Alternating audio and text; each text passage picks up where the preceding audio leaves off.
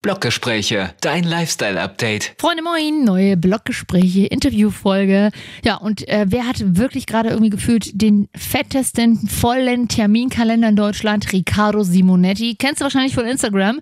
Ist der Mann mit den perfekten Haaren. Und der ist gerade so mega top of mind. Ne? Vor ein paar Tagen hat er sein erstes Buch rausgebracht. Mein Recht zu funkeln heißt es.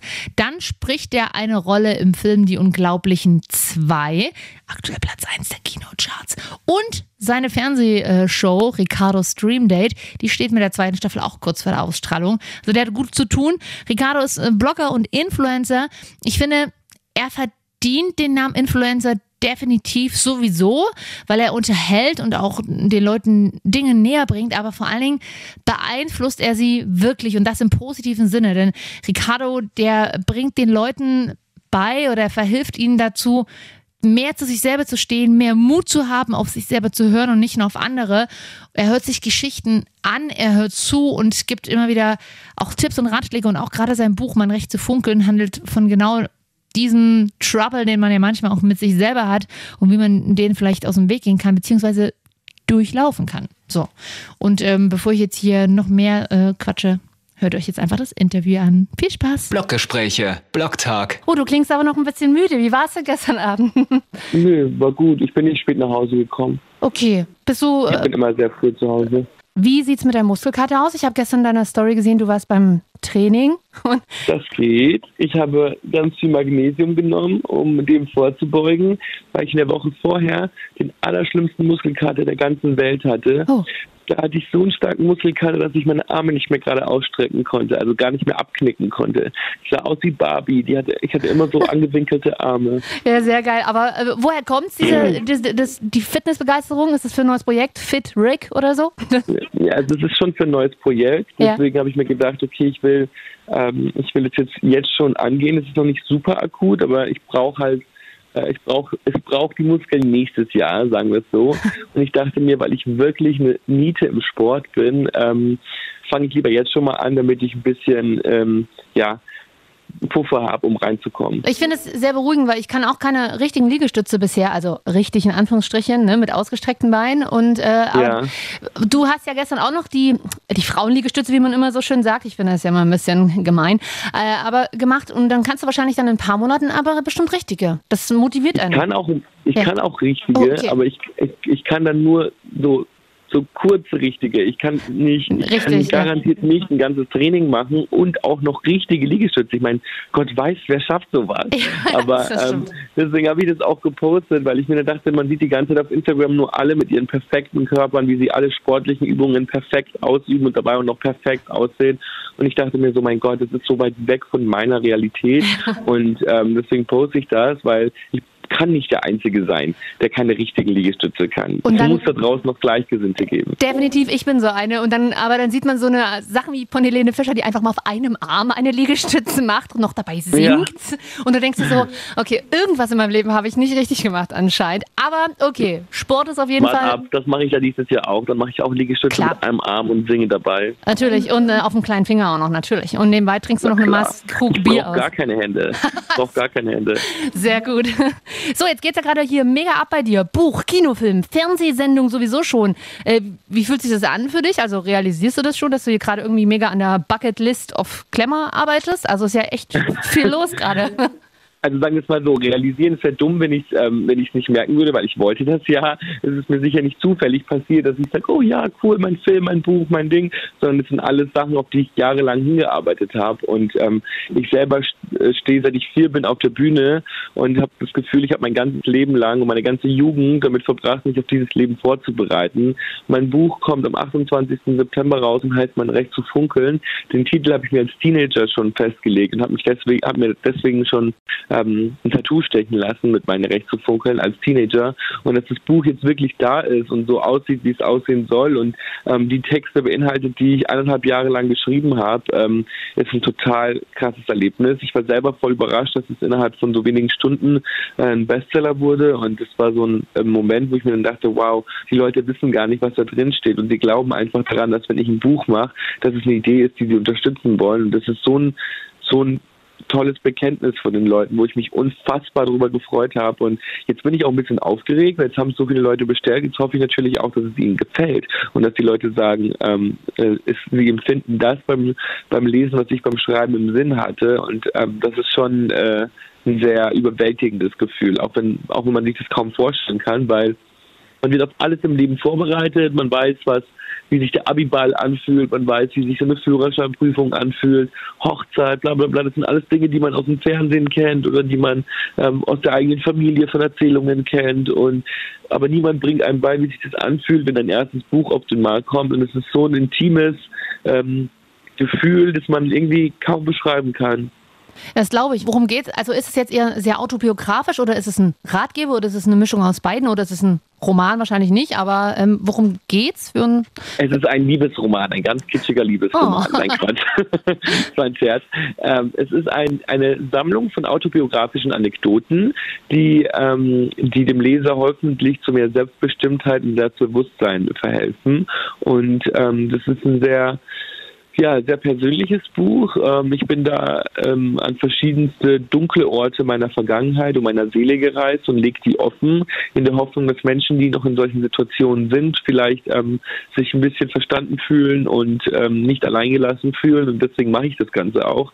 Aber es war schon, hat mich schon viel Überwindung gekostet, auch wenn ich ein sehr offener Mensch bin. Aber es hat mich trotzdem viel Überwindung gekostet, das alles aufzuschreiben, weil normalerweise ich poste was und schreibe den Text und einen langen Text poste und kriege fünf Minuten später ein Feedback, ob es gut oder schlecht ankommt. Und ähm, dieses Mal habe ich halt eineinhalb Jahre lang geschrieben, geschrieben, geschrieben und habe noch gar kein Feedback, weil die Leute es ja noch gar nicht gelesen haben. Und ich muss jetzt ein Buch rausbringen von einem Text, der gar kein Feedback bekommen hat. Deswegen ähm, bin ich schon dementsprechend nervös. Das glaube ich. Und ähm, wenn du das jetzt, wenn du sagst, du hast ja auch lange dran gearbeitet, logisch, so ein Buch hat man wahrscheinlich immer schon im Kopf eine gewisse Sache, aber das dann auf Papier zu bringen, bis es letztendlich im Buchhandel steht oder bei Amazon, dauert ja doch noch eine Weile. Jetzt im Nachhinein bist du rundum perfekt oder äh, zufrieden damit oder würdest du jetzt sagen, okay, also Seite 38, den Abschnitt, den würde ich nochmal anders schreiben?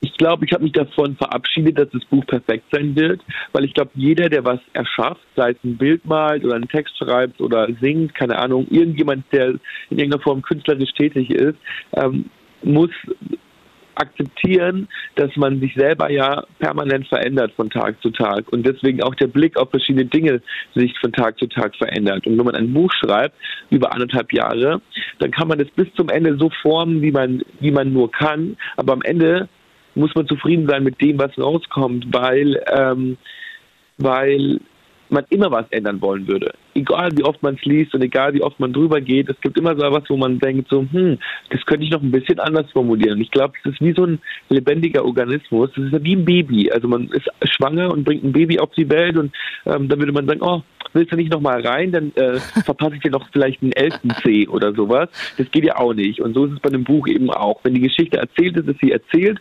Und wenn man damit zufrieden ist, dann äh, muss man sich von dem Gedanken verabschieden, dass man sie noch verbessern will, weil die Geschichte ist nun mal die Wahrheit und ähm, die Wahrheit kann man, egal wie lange man dran arbeitet, nicht verändern. Aber ich kenne es auch beim Moderieren, dann macht man einen, dann macht man einen Take, der eigentlich genau. gut ist oder perfekt ist und dann denkt man sich, oh, ich könnte es nochmal besser machen und ja, nochmal besser machen. Und beim zehnmal, egal ob es es waren zehnmal perfekt und man denkt sich trotzdem, ein elftes Mal wird es vielleicht doch noch besser machen. Ja. Und irgendwann muss man es einfach stehen lassen, weil es wird nicht besser. Ja, das stimmt. Kann es also sein, dass es vielleicht sogar noch dann ein zweites Buch zu diesem Thema gibt irgendwann? Also ein weiterführendes quasi, vielleicht ein Leben in drei Jahren oder fünf Jahren?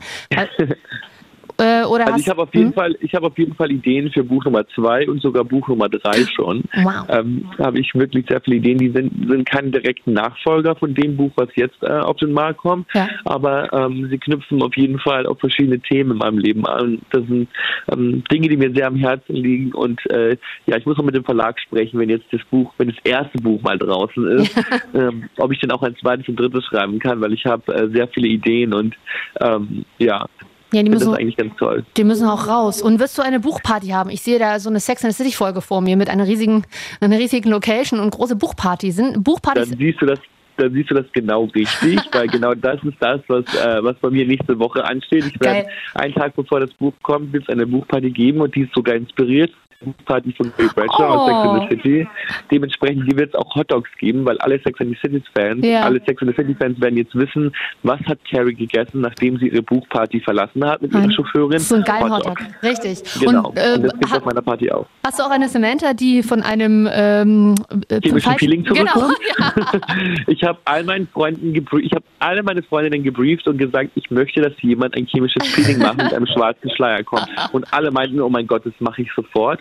Und jetzt bin ich mal gespannt. Entweder es wird eine Party mit nur Samantha Ja. oder es wird eine Party ohne Samantha, weil alle den Schwanz eingezogen haben. Deswegen, ähm, man darf gespannt sein. Man darf gespannt sein. Auf jeden Fall finde ich sehr, sehr gut, dass, es äh, dass du sowas machst. Passt auf jeden Fall. Dann kommt auch noch ein Kinofilm raus, dem du deine Stimme Ja. geliehen hast. Wie aufgeregt bist du da auf einem Level von 1 bis 100? Das ist doch auch, glaube ich, sehr cool, oder? Dann so gerade bei einem Animationsfilm, wo es keine realen Personen ist, aber dann deine Stimme da zu hören. Also das ist schon ziemlich verrückt, weil ähm, ich das immer machen wollte. Ich weiß nicht warum, aber ich bin so ein Kind, das schon als Kind davon geträumt hat, wenn es einen Disney-Film geguckt hat, einem Charakter seine Stimme leihen zu dürfen.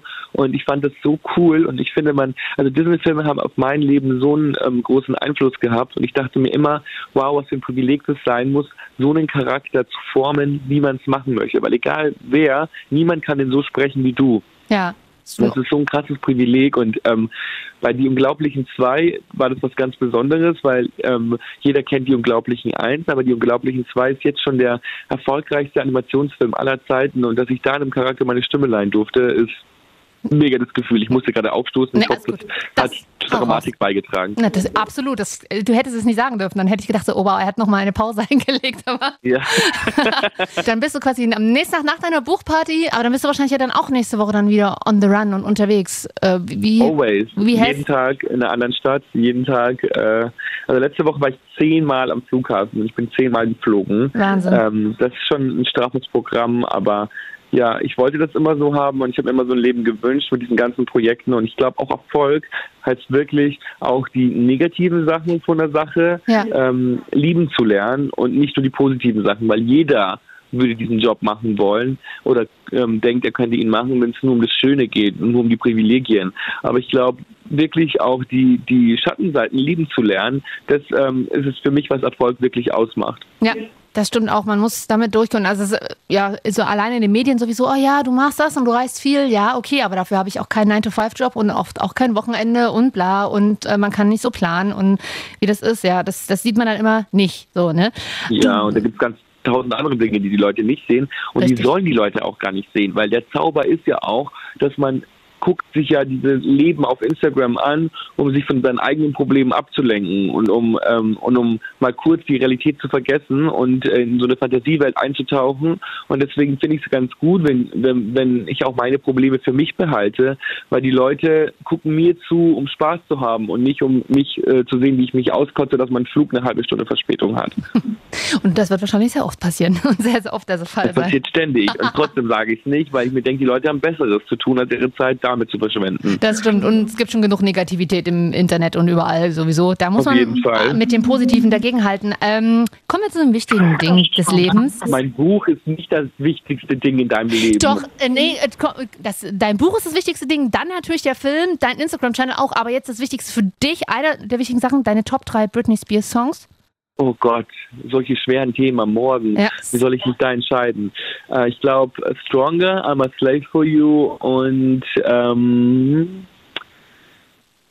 Toxic. Das Toxic. sind die Top 3. Ja, Du warst- das war auch Ja. das, also die sind, es fällt mir sehr schwer, weil ich könnte Britney den ganzen Tag hören und ich könnte eher so 30 Top Britney Songs auswählen. Ja. Aber ähm, wenn ich mich für drei entscheiden müsste, dann würde ich glaube ich sagen, die drei sind ähm, am energetisch aufgeladensten. Deswegen mag ich die sehr gern.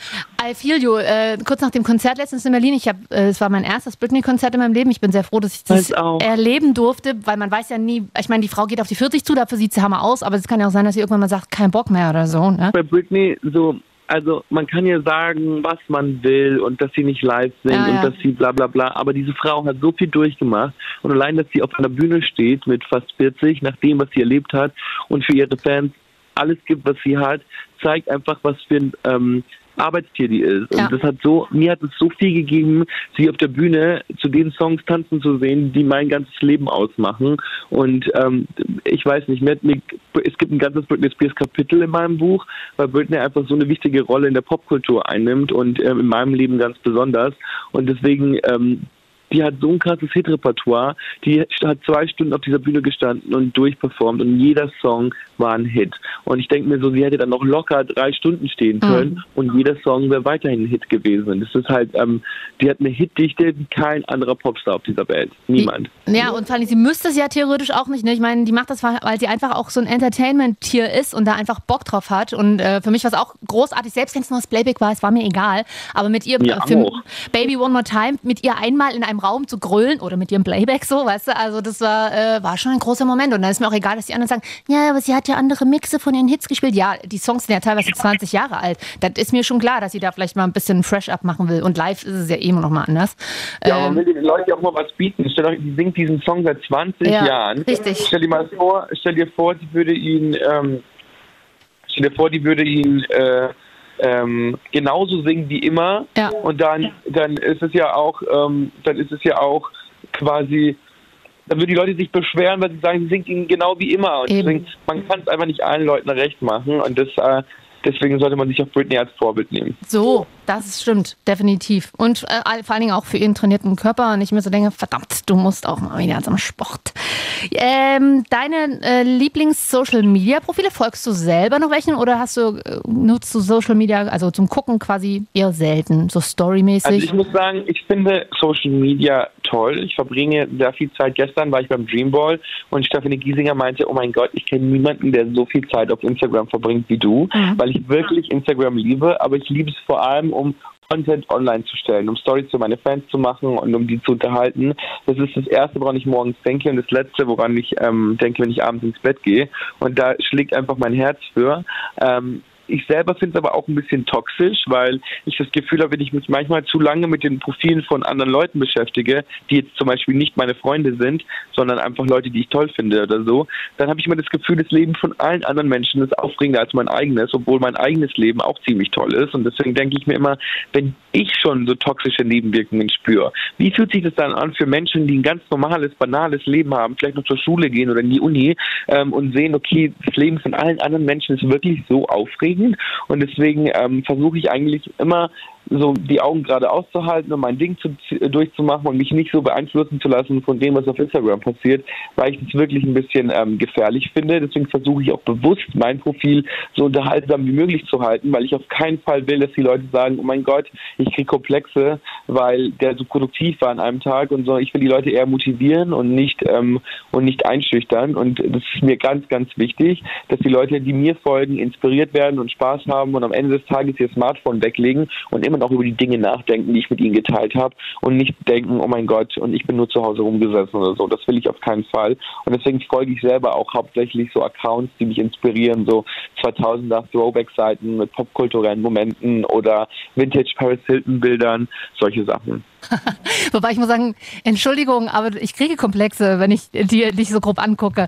Dein Profil. Perfekte Haare jeden Morgen. Ich habe alleine kriege ich schon Hals. Also schön für dich, schlecht, schlecht für unser Hals. Dann Film, Buch, Everything. Also ist schon. Nein, aber du machst das ja sehr unterhaltsam und du lieferst ja auch quasi wirklich jeden Tag enorm viel Content, wenn man es jetzt mal auf die Marketing-Ebene ja, bricht. Eine Stunde. Ja, absolut. Und das, also du bist ja quasi eine, zwei Folgen Daily Soaps, wenn du eine Fernsehserie wärst, dein Channel. Ja, also zwei Folgen ja. GZSZ am Tag.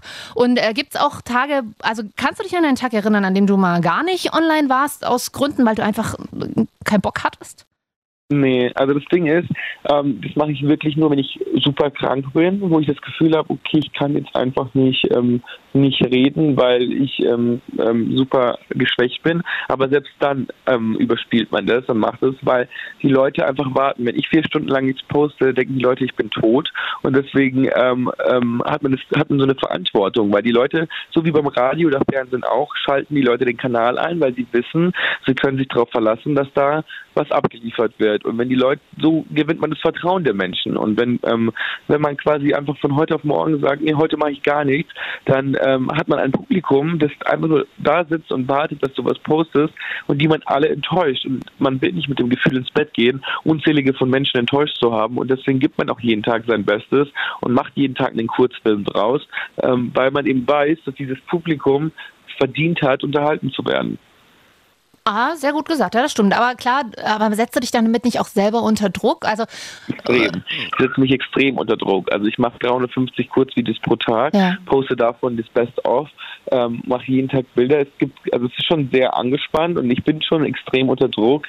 Aber ähm, nur so kommt man auch weiter, indem man sich selber eben herausfordert und aus seiner Komfortzone holt. Und wie gesagt, man darf es nicht nur dann machen, wenn man Bock drauf hat, sondern wenn man wenn es ein Job ist, muss man es eben durchziehen. Man hat eine Verantwortung und ähm, ähm, Erfolg kriegt man nicht, indem man sagt, okay, ähm, ich stehe jetzt nur da auf und mache, wenn mir danach ist, sondern ähm, man muss halt lernen, seine eigenen Bedürfnisse runterzuschrauben und die Bedürfnisse seiner Fans ähm, zu priorisieren. Das ist einfach so. Du lebst das ja auch quasi und wenn du sagst, du hast das irgendwie, du stehst seit du vier bist auf der Bühne, du hast das von Anfang an verinnerlicht, dann, äh, dann genau, dann hast du dich ja auch darauf vorbereitet irgendwie oder äh, du kannst es quasi nicht nicht tun, was du tust, wahrscheinlich. Auf keinen Fall, es geht nicht. Ich kann, ich kann an keinem Sonnenuntergang vorbeigehen, ohne ihn zu dokumentieren, weil ich das Gefühl habe, ich habe jetzt das Glück, einen Sonnenuntergang zu sehen, aber ganz viele andere Menschen nicht und die brauchen das vielleicht gerade. Ja. Und wenn man so viel Feedback bekommt, so viel persönliches Feedback von den Menschen wie ich, weil ich habe jetzt kein normales Modeblogger-Profil. Die Leute schicken mir wirklich persönliche Geschichten und Texte und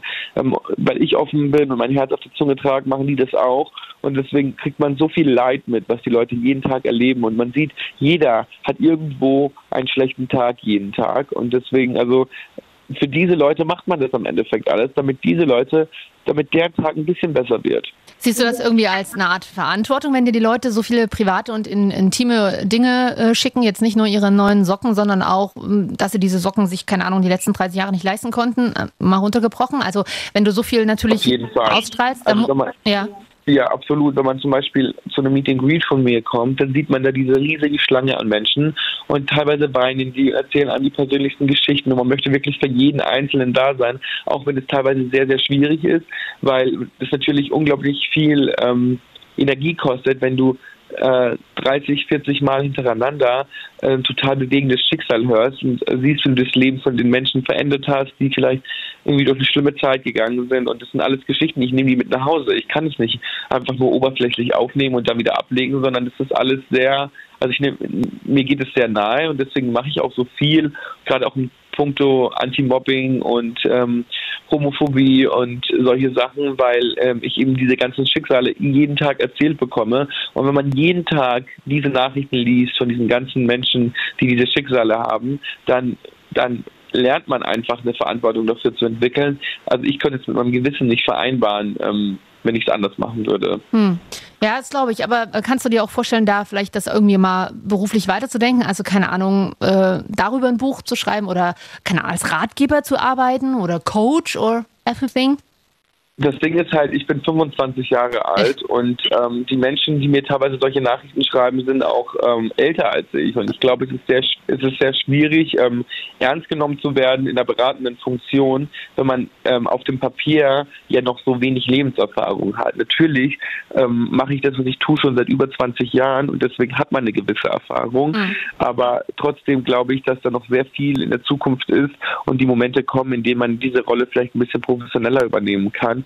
Aber ich versuche eigentlich Ratschläge zu verteilen, wo ich nur kann und ähm, das wird man auch in meinem Buch machen, äh, merken. Also ich bin jetzt nicht die Sorte Mensch, die ein Buch schreibt und sagt so, so und so und so, das sind meine Tipps, sondern eher, ich erzähle was Persönliches von mir und erzähle, wie ich es verarbeitet habe, ähm, in der Hoffnung, dass jemand sich damit identifizieren kann. Ja, und äh, jetzt hast du die ganzen vielen Projekte neu am Start ich, und die Frage ist wahrscheinlich auch zu früh, aber gibt es schon Pläne für irgendwas nächstes? Also, wo, oder machst du erst, denkst du danach erstmal, okay, jetzt mache ich erstmal irgendwie drei Monate Pause und mache nur noch äh, Instagram oder hast du schon Next Big Things für 2019 am Start? Also für 2019 ist auf jeden Fall jede Menge geplant. Ähm, das, das jetzt sind natürlich die ganzen ja, Anfänge. Für mich ist das das erste Mal, dass ich so richtig aus dem Internet rausgehe und ähm, ähm, Dinge in der realen Medienwelt mache, die außerhalb meines Instagram-Profils stattfinden. Und ich freue mich sehr, dass das Feedback so positiv ist. Aber ich habe mir für 2019 eine richtig fette Bucketlist gesetzt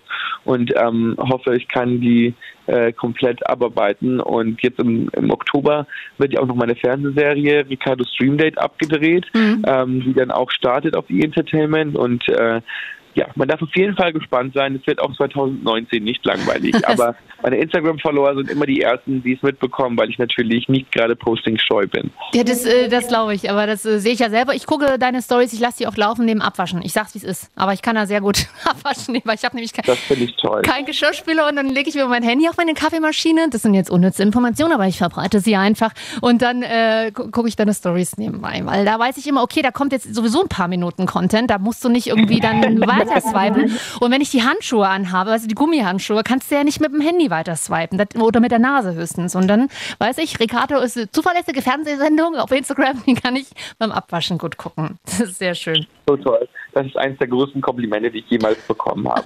Super, ich danke dir sehr, sehr, sehr für das Interview. Das war sehr cool. Danke für deine Zeit, für deine Fragen. Hat sehr viel Spaß gemacht und ähm, ja, ich bin mir sicher, wir hören wieder voneinander. Bloggespräche. So, Freunde, das war's.